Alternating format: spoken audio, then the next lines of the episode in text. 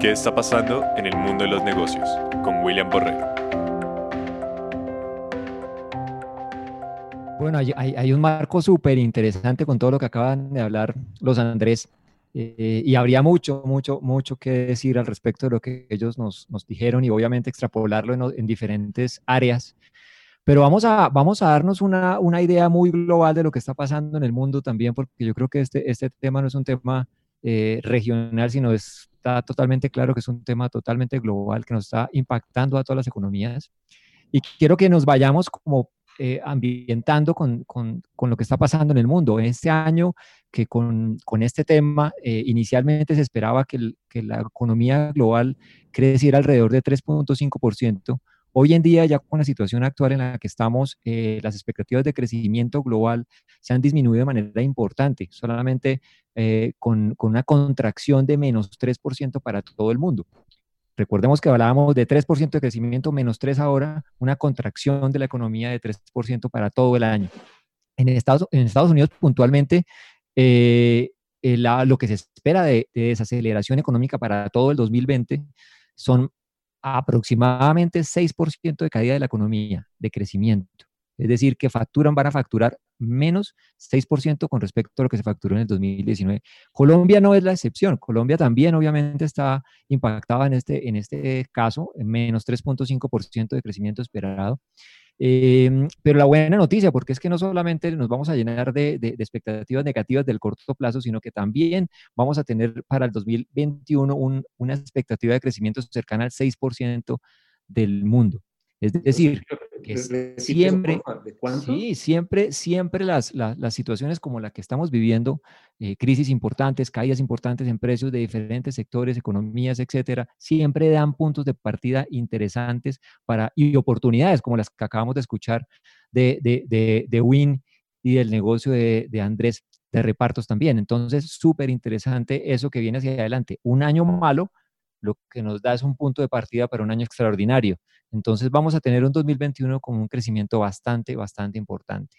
Otro frente que les quería contar también eh, a todo el equipo y obviamente a todos nuestros eh, amigos que nos escuchan es qué ha pasado con el petróleo. Nosotros como país que dependemos en alguna medida de los precios del petróleo, pues nos ha impactado de manera importante una caída no menor, cercana a un 50% del, de, los petróleos de referencia, Brent o WTI, cualquiera de los dos, más o menos las caídas son iguales.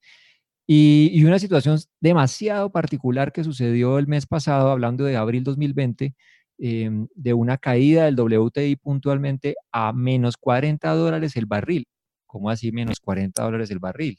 O sea, estaban pagando porque porque recibieran el barril, más o menos, pero bueno, eso lo podemos hablar en otro escenario para no aburrirlos aquí con este tema. Y en la misma línea, obviamente, también las monedas se han debilitado mucho, entonces tenemos monedas, la mexicana, el real brasileño, el peso colombiano, obviamente con devaluaciones cercanas al 22% para el mexicano, 36% para el real eh, brasileño eh, y más o menos un número cercano al 17% para el peso colombiano. Entonces, eh, retos importantísimos, pero también muchas oportunidades, muchas, muchas oportunidades. Una de ellas, y que ahorita nos estaban hablando también del tema del sector de, tecnología, hemos escuchado noticias muy malas, que las acciones han caído, que sí, Ecopetrol y Bancolombia, puntualmente hablando del mercado local colombiano, pues han caído cercano a un 42%, pero hay un sector de la economía que ha, como nos mencionaba Andrés Castillo, eh, ha tenido un comportamiento totalmente inesperado. Eh, y es el sector de tecnología. El sector de tecnología es un sector que ha tenido un desempeño impresionante en este año. Es decir, por ejemplo, la acción de Amazon en el año corrido está llegando al 30% de valorización. 30% de valorización en seis meses para Amazon. Entonces, hay oportunidades, Facebook también al 11% de valorización. No estamos hablando que ha caído, sino se ha valorizado 11%. Google también ha tenido una valorización cercana al 6%. Y un dato curioso, un dato curioso. Todos yo creo que en esta situación hemos, hemos utilizado Zoom en algún momento. Todos. ¿Cuánto creen ustedes que se ha valorizado la acción de Zoom en lo que va corrido el año? Yo le pongo un 200%. Sí, por ahí. Dios mío, pero es que ya, ya, ya no se atreve Bueno, yo creo que la googleó mientras hice la pregunta, porque 155% es la valorización que ha tenido la acción este año. Ahora, si la miramos un año atrás, 12 meses, de hoy atrás 12 meses, se ha multiplicado por 3 esa acción. Entonces, oportunidades hay, oportunidades hay. Un, un, una, una, algo que quiero dejarles al final, ya para no aburrirlos con más números, eh, pero seguramente vamos a seguir hablando en el transcurso de, de, nuestro debate, eh, es eh, John Templeton fue un personaje cristiano que, que ha sido catalogado como uno de los mejores seleccionadores de acciones de la historia, uno de los dos. Él en 1937, en medio de semejante crisis, eh, muy, digamos, parecida a la, crisis de los 30, la, o la depresión de los 30, la crisis nuestra actual, em, él pidió prestado 100 dólares y compró 104 acciones. 100 dólares le alcanzaron para 104 acciones. De esas que compró a centavos, porque todas estaban, valían centavos.